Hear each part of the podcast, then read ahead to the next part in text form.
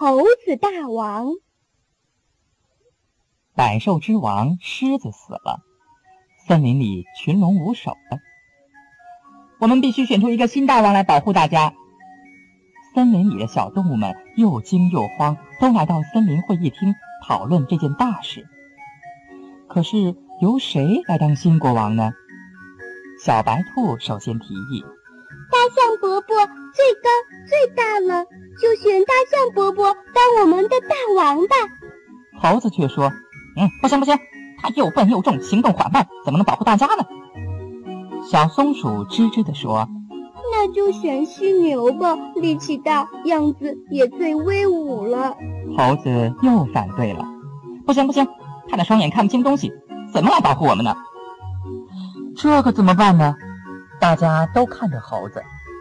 猴子得意地窜上树，扯开嗓门说：“你们说是谁杀死狮子大王的呀？”“是人。”“对了，森林当中我长得最像人类，所以我当国王是最合适不过的了。”大家你看看我，我看看你，只好同意让猴子来当国王。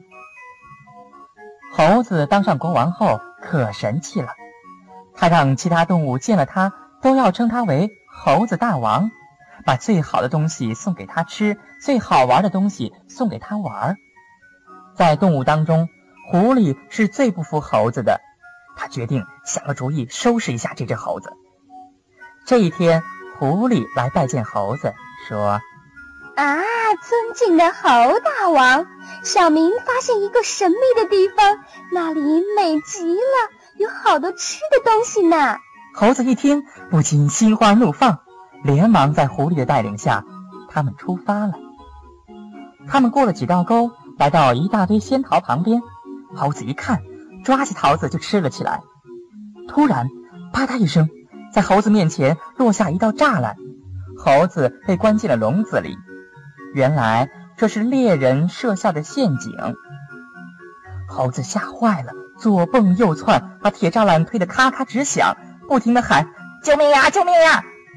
狐狸一听，冷笑说：“哼，还当大王呢，连自己都保护不了，还想做大伙的大王？做梦！”说完，狐狸扬长而去。